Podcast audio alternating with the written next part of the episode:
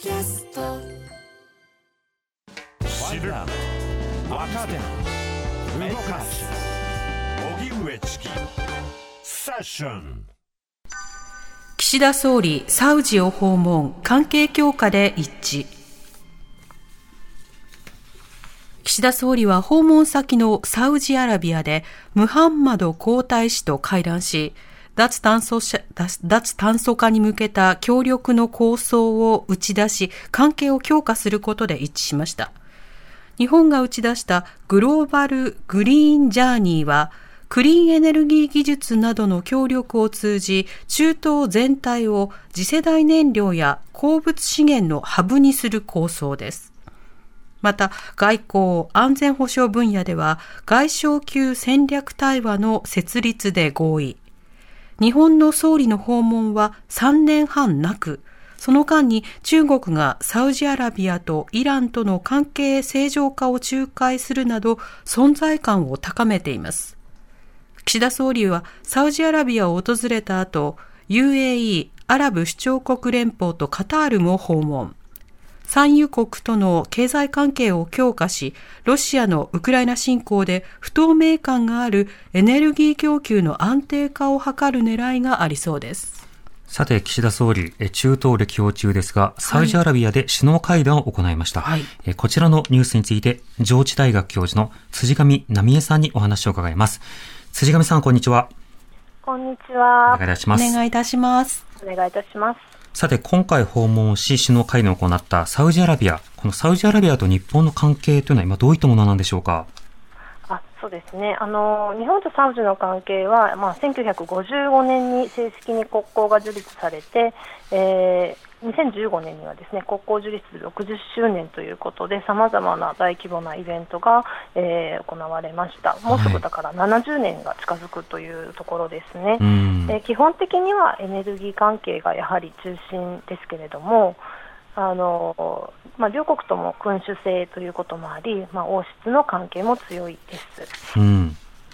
そうした中、あの、今回、中東を歴訪する背景、そしてサウジアラビアと会談する背景についてはいかがでしょうか？そうですね。あの、まあ、メディアで報道されている以上のことはちょっとわからないという感じもしますけれども、はい、やはりその、まあ、サウジアラビアにとってもですねあのいつかは枯渇する可能性があるその、えー、石油への依存を、まあえー、軽減するということは過去何十年にわたり課題となっています。うんでそこで、えー、2016年にサウジアラビアは、えー、2030年に向けた展望を示すビジョン2030というものを発表しているんですが、はい、えー、日本はそのビジョン2030の、えー、戦略的パートナーというのが3カ国ありますが、そのうちの1カ国となっています。うん、他はアメリカ、中国ですね。それに並んで日本がパートナーです。はいまあ、そういったこともあってですねあの今回、この、えーまあ、クリーンエネルギーの拠点とするといった、まあ、アイデアが出てきたっていうのは、まあ、両国のあの、まあ、あのあのこう方向性にま沿ったものであるかなと思います。あの私自身は経済産業省の、えー、産業構造審議会、えーえー、通称貿易分科会の委員をしていますけれども、はい、やはりこの中でもですねクリーンエネルギーにおけるこう日本の役割の模索っていうのは、うんうん、一つの主眼となっていると思うんですね。えー、そういう中で、まあ、中東の中でどのように日本の役割をこう示していくのかということはあの、まあ、今回のアイディアに、まあ、つながるものなのかなというふうに感じます。うんなるほど戦略パートナーの中にはその中国とアメリカが含まれていました。これ中国の中東進出に対するまあ別の道、あるいはその危機感などもあるんでしょうか？ですね、まあ、そういうふうに読むようなメディアとかもあると思うんですけれども、はい、まあ、やはりこう今、中国とそんなにこう太刀打ちできるほど力が強いかというと、まあ、ちょっとそこはどうかなという感じもします。ただ、まあ、日本の強みとしてあの、まあ、打ち出したいことの中にはですね、えー、またはサウジアラビアも日本に来て期待していることの中には例えばアニメと画、ゲームなどのエンターテインメントの分野ですね、はい、これはまさにビジョン2030の中でこうサウジアラビアが大転換を遂げるための一つのこう柱となっているんですけれども、あのかつてサウジアラビアという国はあの全く娯楽のない国っていうふうに言われてきたんですね、うん、えー、例えば日本人の駐在員なんかもサウジアラビアだけは行きたくないっていうような、はい、まあ、そういうふうに言っていた人もいるくらいですね、うん、あのお酒は飲めない、映画館もない、えーまあ、コンサートとかそういったものもないっていうようなことで、はい、えー、まあ、かつては本当に楽しくない国というふうになっていたんですけれども、うん、まあ、そこの、まあ、大転換を、まあ、遂げたい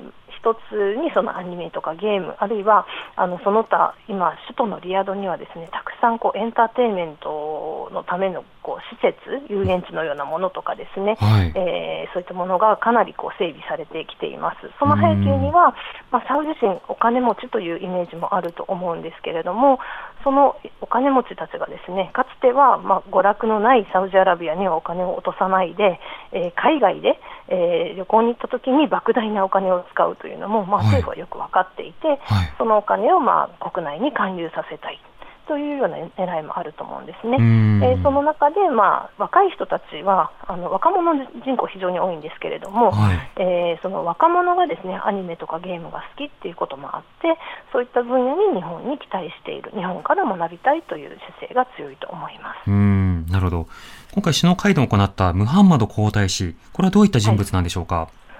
あそうですね。あの彼自身もゲームが好きだとかアニメが好きだっていう噂があるんですね、はい、でまあ、彼は非常にまだ若くて30代半ばぐらいですかね、えー、30代の前半から、まあ、あのまあ、かなり突然という感じはしたんですけれどもあの今の国王であるサルマン国王の息子ですが、えー、彼の息子たくさんいるんですね、はい、えー、でその中でもかなり若い方の息子の一人なんですけれども、うん、えー、突然こう、まあ、主要なこう役割をどんどんと担わ担うん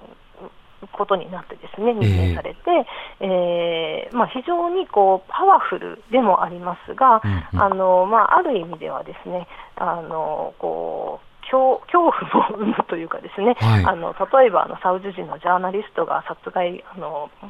されたような事件もありましたので、うん、えー、そういった事件の背後に彼がいたっていうような、まあ、そういうあの議論もありましたからあの、まあ、両方の側面があると思うんですね。非常に強いリーダーシップもあるけれども他方ではその彼に背く人っていうのは、まあ、あるある種こう、えーえーまあ、非常にやりにくいというかですね。何らかの制裁を受ける可能性もあるというふうな、まあ、そういうあの強いリーダーシップを持った人だというふうに言えるかと思います。まあ、そうした意味ではその人道的課題も同時にあるんだということは意識が必要なのかなと思いますが、あの、辻上さんはもともと中東のジェンダー研究がご専門だと伺っていますけれども、はい、この地域の女性の権利の状況などについてはどうなんでしょうか？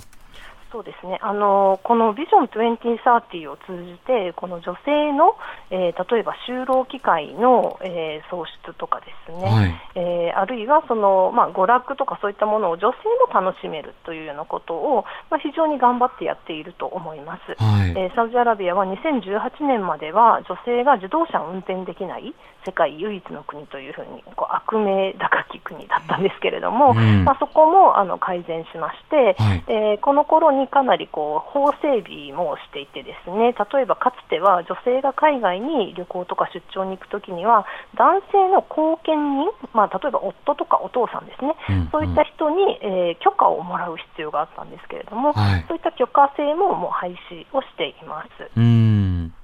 さまざまな変化をこれ意図的に行い続けているということですか？そうですね、これもすべて国家が主導で行っているというところがあります。うん残されている課題などについてはどう見ますか？そうですね。あの女性の人権ということですかね、はい、まあ、かなりあのこう変化は起きてきていて、ですね。あのもう私たちのこう少し前のイメージするサウジアラビアはこう女性をこう差別しているっていうイメージだけではあのもう遅いのかなとは思うんですけれども、遅れてきているかなと思いますけれども、例えば、まあ、ジェンダー平等という方向を目指すという意味では、例えばまだ一夫多妻とかはですねあの一般的に行われていますし、はい、そういう問題についてはあの特に変化がないっていうところもあるんですよね。うんなるほど。なので、えー、まあ、その辺は、まあ、今後の課題になっていくかなと思います。うん。また、就労の機会を増やすとなったときに、あの、完全就労平等のような、就労の自由が対等に認められるということにはなるんですか？それとも制限付きにはなるんですか？えー、そうですねあの定年の制度とかが導入されてですね最近、はい、これも男女の、まあ、平等に60歳、まあ、60歳でいいかどうかという問題もありますけれども、うん、あのこういったところも、まあ、男女が平等に決められたということで一部ニュースになったりもしました。うん、えー、でまあかつてはですね女性が就く仕事といえばもう15年、20年ぐらい前はですねあの学校の先生ぐらいしかないっていうふうに言われてきたんですね、はい、でそういう意味ではここ数年、ここ十数年ぐらいでかなり変わって、えー、民間企業にも政府系の組織にもたくさん女性が働くようになっています。あのうん、日本の企業あの、日本でサウジアラビアに、えー、日本の企業でサウジアラビアに進出している企業さんなんかにもですね、えー、えー、女性の方がまあ優秀だというふうにおっしゃって、女性をこう積極的に、えー、こう雇用するっていうようなこともあったんですね。うんなるほどこれ、あの、一言で中東といっても本当にたくさんの国があるわけですから、その国によっても状況や地域などによってもその対応など、ジェンダー一つとっても随分違うと見ていいんでしょうか？そうですね、そうですね。これは随分異なりますね。あの国の政策というのはかなり違うなというふうにあの感じます。サウジアラビアはかつてはまあ遅れた方というあのイメージでしたし、実際にそうだったんですけれども、えー、まああの過去数年で大きく変わった国としてはまああのなんていうかそうそういうふうにこう、えー、位置づけることのできる国だと思います。うん一方でイランではヒジャブの取り締まりの強化など地域によってさらに強化する動きもあったりします。この動きというのはいかがでしょうか？そうですね。イランとサウジアラビアではあのヒジャブ、ベールの着用についての政府の見方っていうのはずいぶん違うんですね、うん、イランの場合はあの、まあ、着用が義務になっているかと思います、はい、サウジアラビアの場合は過去にそういったこう法律があったりしたことはないんですね。ただ、えーとまあ、これはそのある程度、なんというかこう強制力のを伴う、えー、法律はないけれども強制力を伴う服装規定だったというふうに言えるかと思います。例えば私のような外国人でも、えー、ベールを着用せずに、ベールというかあのサウジアラビアの場合はアバヤというふうに呼ばれます。あの黒い長い服なんですけれども、うんうん、この上着を着用せずに、えー、歩いていると、ムタウワというんですけれども、あの英語ではよく宗教警察と呼ばれたり、はい、あのまあ、実際には風紀を取り締まる人なんですね、うんうん、そういう人たちにこんな格好で歩いてはいけないというふうに言われていました。はい。はい。あのまあ、言われることは分かっているのであの、誰もそういうふうにはできないというふうになっていたんですね。えー、ただ、これもあのそのマハンマド皇太子が2019年に、えーまああの発表した声明の中で、もう女性のアバヤは必要ではないというふうに言ったんですね。ただし、サウジアラビアへ行くと、サウジ人の多くはアバヤを着用していますし、私も今もあのサウジアラビアへ行くと着用しています。これはやはりそのあの法によって取り締まられているからではなくて、えー、これが服装規定だからだと思うんですね。なるほどまあ、サウジの女性を見ていると、あのアバヤは、まあ、外出時に強制されているものというよりは、やはり我々が外出するときにはこういう服装をするというあのふうに考える服装規定であって、アバヤも、まあ、黒の一色に見えるんですけれども、まあ、実際にはですねあの、まあ、非常にこう晴れの日に着るような高級なえー、アバヤもあれば、はい、他方であの砂漠にピクニックに行くときに着用するような、もう本当にあの泥だらけになってもいいようなアバヤも持っていて、うん、それらをこう使い分けているという感じなんですね。でもちろん、これはあの移動のとき、外出のときに男性の目があるときに着るものですので、はい、そうでないときにはあの、その中には、まあ、自由な格好をしているというところがあります。うん。もともとその法では規定されていなかったが、まあ、相当、はい、えー、強要されていた面もあったが、しかしながらしか文化的にも定着しているところもあるので、ね、今でも持続してるんですね。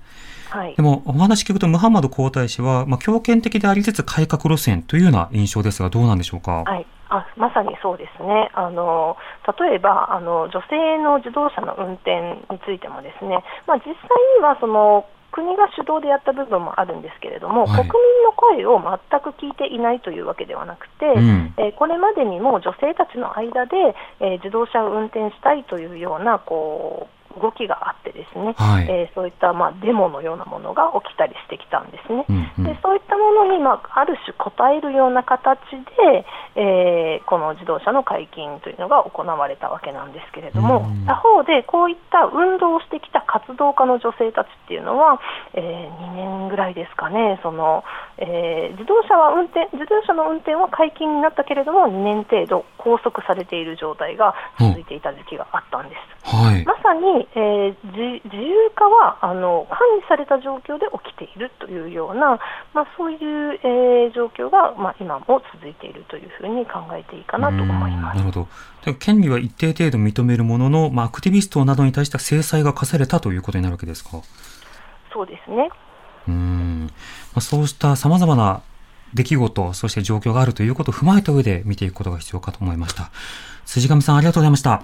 はい、ありがとうございました。ありがとうございました。上智大学教授の辻上奈美恵さんにお話を伺いました。荻上チキ